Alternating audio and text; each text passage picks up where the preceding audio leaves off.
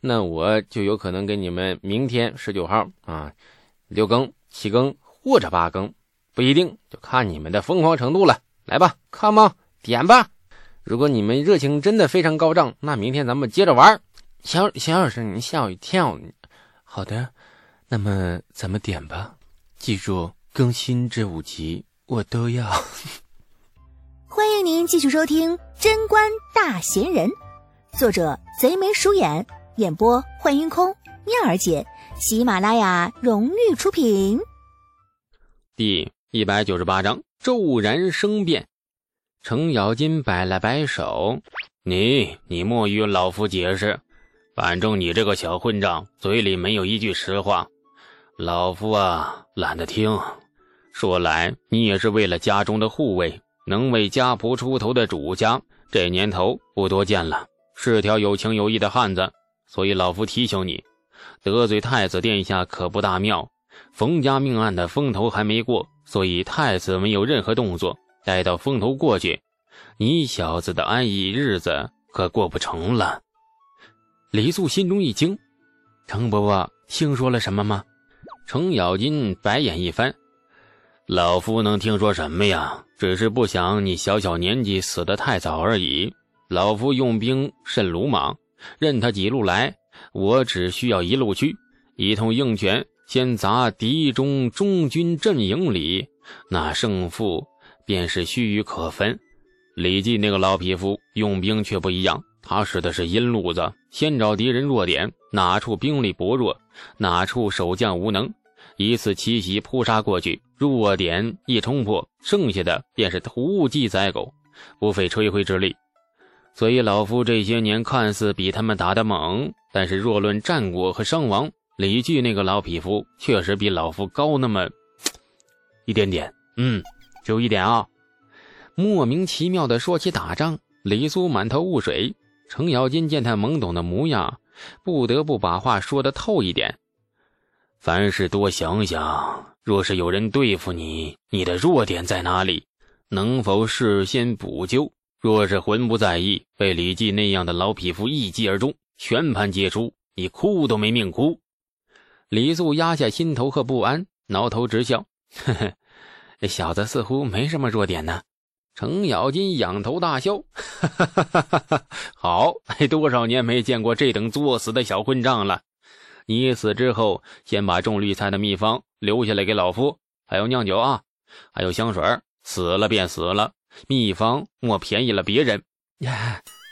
程咬金来得快，去得也快。所谓来也匆匆，去也匆匆。李素看着一帮杀财远去的背影，心中越来越沉重。他看出来了，今日程咬金来太平村，并非是为了看什么冬天绿菜，而是特意来警示。长安城里一定是有了什么风声，只不过因为太子是程咬金未来的国君，程咬金能做到这个地步已然很不容易。弱点，李素的弱点在哪里呀？弱势的地方太多了，无权无势，年纪又小，人脉单薄，底蕴巨无，官职不大，爵位更小。但是所谓权势，所谓官爵，其实李素并不在意，所以这些东西只能算是弱势。根本就不算他的弱点，除此之外便是感情了。感情向来是人类的弱点，亲情、友情能够成为敌人的攻击目标。说到亲情，李素只有一个老爹，李承前再丧心病狂，也不可能派人来太平村杀他爹呀。你说到友情，王庄、王直在太平村里没招谁，没惹谁，活得太平安逸。李承前拿这两个人做文章。恐怕又会陷入像冯家命案那样的沼泽里，他不会那么蠢的。那剩下的只有爱情了。李素想到这里，心头猛地一震呐，接着额头冒出了一层冷汗，两眼迅速充血通红。不好，还要拿东阳，东阳，嘴瓢了，不好意思，东阳下手。哎，李素脸色唰的一下变得惨白无比，回过身便朝着家里跑去。来人，备马，快！灰蒙蒙的天空被一团阴云笼罩着，压得人喘不过气来。天地仿佛忽然间风云变色。李素在大道上打马狂奔，眼中布满了通红的血丝。不祥的预感在心中越来越清晰。这些日子萦绕在心头的不踏实的感觉，终于落在了实处。原本他不是自己的幻觉，而是确实存在危机。来不及通知东阳了，李素只想用最快速度赶到长安城太极宫，在李世民没有做出决定前拦下他。长长的马鞭毫不留情地鞭打着马臀，只听得到耳边的风声呼啸而过，寒风像刀片般割得脸颊生疼。李素脑子越来越清醒，程咬金示警过后，李素赫然惊觉，他大抵明白太子接下来会怎么做了，而他猜到的做法却尤令自己心尖滴血，此生的幸福眼看要被人生生毁去。前些时日还大概感叹冯家的因果报应，殊不知因果报应无处不在，如同人生的轮回一般，每个人都无法避免。曾经李素种下的因，今日便收获到了果。身下马儿嘴角已经流出白沫，从太平村到长安城，李素这次只花了大半个时辰，马儿已经尽了最大努力。长安那巍峨高耸的城墙远远在望。在灰蒙蒙的天空下，显得是那么森然可怕。颠簸的马背上，李素远远看着城墙，眼睑里的景色不断晃动着倒退。长安的城墙越来越近，李素苍白的脸露出惨然的笑。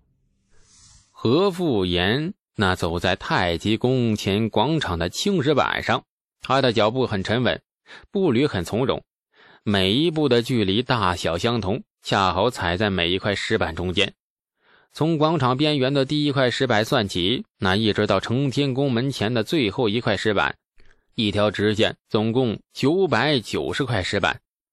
何复言走了九百九十步，一步都不差。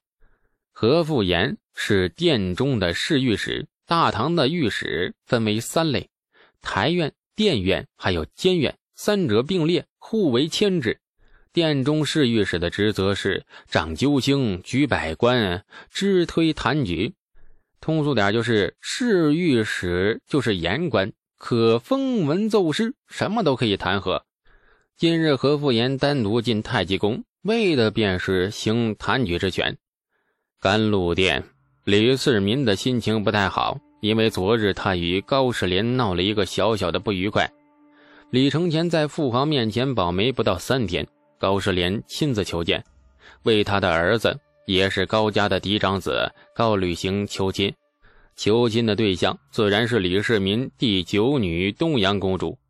高履行中意东阳，并不完全因为她的相貌身段和温婉性情。高门大户的婚姻从来不会这么单纯，因为高家需要与天家结这门亲事，这才是高家不顾辈分求亲的主要动机。从武德五年，高士廉归降高祖皇帝，他的外甥、长孙两兄妹，一个成了李世民的肱骨之臣，一个成了李世民一生挚爱的文德皇后。平心而论啊，天家这些年对高家算得上是非常敬重了。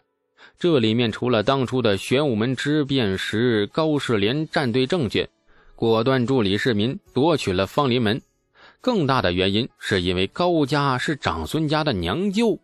而且长孙兄妹自小被高士廉亲手带大，有了这层关系，李世民怎能不对高家礼遇有加？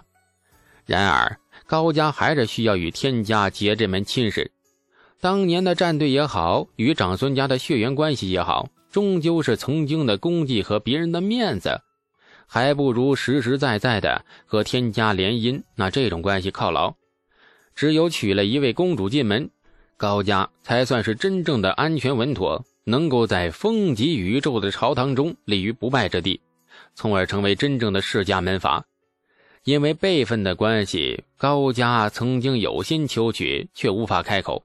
高履行与李世民算是平辈，平辈相交却要求娶人家女儿，你这话委实是张不开嘴呀。然而，直到前几天，太子李承乾主动保媒。一番话终于试出了高家上下心里的愿望。既然太子开了头，高家若不把握这次机会，那就实在是太蠢了。